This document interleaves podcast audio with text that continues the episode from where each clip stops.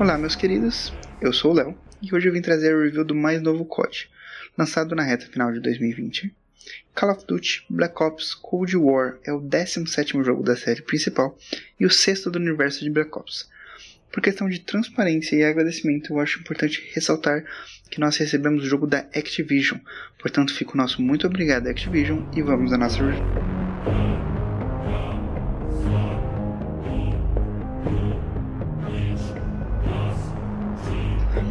Cold War foi integrado ao Warzone de maneira que as armas já entraram no Battle Royale, os personagens também, e mudaram boa parte da dinâmica do jogo. Não vou me aprofundar muito sobre o Warzone aqui, mas é interessante ressaltar a importância do Cold War no universo de Call of Duty. Como esperado, o Cold War traz uma variedade enorme no multiplayer, desde 6 contra 6, 12 contra 12 ou até o mapa com 40 jogadores. Diversidade grande de mapa e configuração proporciona experiências variadas no competitivo online. Os modos de jogos variam bastante. Mata-mata, zona de conflito, dominação, baixa confirmada, localizar e destruir e vários outros. Cada modo de jogo tem especificações que alternam entre mapas, objetivos e tempo de partida. Dentre eles eu resolvi destacar três, que são três novidades interessantes. O Bomba Suja, que são onde equipes de quatro pessoas se enfrentam em um mapa aberto, coletando urânio em caixas ou matando outros jogadores para conseguir e armar essas bombas. No Armas Combinadas, são grandes mapas que alternam entre dominação e assalto. Trazem uma dinâmica interessante durante as rodadas. E o que eu mais gostei, disparado, é o Escolta VIP.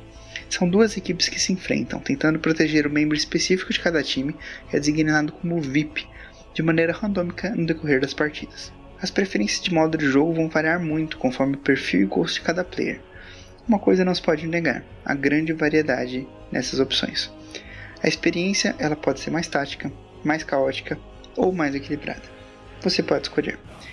É um multiplayer bem balanceado e dinâmico e rende boas horas de gameplay com novidades quase sempre acontecendo. O zumbi sem dúvida é o modo mais compromissado do COD. É um modo de jogo divertido, principalmente se você jogar entre amigos, não tem muito o que destacar além disso. É maneiro, vale a pena gastar umas horas matando o morto-vivo de maneira frenética. Sobre a dublagem, eu joguei em português e foi uma grata surpresa. Não que o COD não tivesse trazido boas adaptações nesse sentido, veja bem. Mas a forma como a dublagem é usada, integrada, é realmente digna de notas e elogios. Principalmente durante as missões, a forma como as conversas são naturais, elas trazem uma imersão absurda nas fases. E isso não é mérito apenas da dublagem, tá? É importante ressaltar que a trilha sonora tem um papel muito importante nisso. O background dos anos 80 permite o uso de excelentes músicas e eles apostam no rock and roll de maneira certeira. Elas empolgam muito. Porém, vai muito além disso. Os efeitos sonoros de movimentação, tiroteio e interações com o cenário são muito competentes. Mas o destaque tem que ser para o uso da trilha épica na reta final de missões. A música, ela sobrepõe os outros efeitos do jogo naquele momento e valoriza aquela cena. Valoriza que torna ela cinematográfica. Empolga bastante nesses momentos de ação. Eu destaco principalmente a parte da União Soviética e a música ela é crucial para que essa cena funcione. Sobre a jogabilidade, eu acho importante destacar que eu jogo Warzone regularmente, então a estranheza quando eu comecei o Black Ops ocorreu. Mas nada absurdo, porque a movimentação ela é mais cadenciada, mas ela funciona muito bem para o contexto. Em poucos minutos já consegue se acostumar com o estilo de se movimentar, atirar e interagir com o cenário. Mas esse terceiro ponto ele me incomoda um pouco. Não que as interações sejam ruins, mas elas parecem muito mais travadas e burocráticas que o de costume. Não tem nenhum tipo de leveza e você tem muito pouco controle sobre a forma que você vai abrir uma porta, por exemplo. E isso gera muitos momentos frustrantes. Você já demora para abrir um momento de ação ou a forma brusca que ela vai abrir em situações de stealth. Atirar ainda é prazeroso, as finalizações corpo a corpo são bacanas e a inteligência artificial consegue bular certa dificuldade. Se você tomar uma decisão errada, provavelmente você vai morrer. Ainda sobre a inteligência artificial, ela não é incrível, mas ela consegue ser competente. Eu me deparei poucas vezes com o inimigo fazendo bobagem e nada que atrapalhe o jogo. Os NPCs da sua equipe, eles te acompanham nas missões e eles conseguem ser bem equilibrados. Eles te ajudam bastante, mas não fazem você perder seu protagonismo. Algumas fases possuem um inimigo específico, que é uma esponja de bala. Essa batalha não é criativa e ela se torna apenas cansativa, não é um grande desafio. Questão de gráfico, Black Ops Cold War é um jogo muito bonito e ele impressiona em diversos momentos. A variedade de cenário e localidades nas missões ela possibilita visuais incríveis e agrega bastante a qualidade e a imersão que proporciona.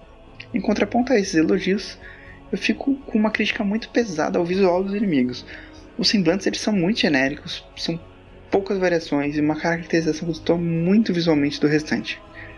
Ao todo, são 17 missões de história e um gameplay que pode variar de 6 a 8 horas, depende muito da dificuldade e do interesse do jogador em objetivos secundários. Vamos à história.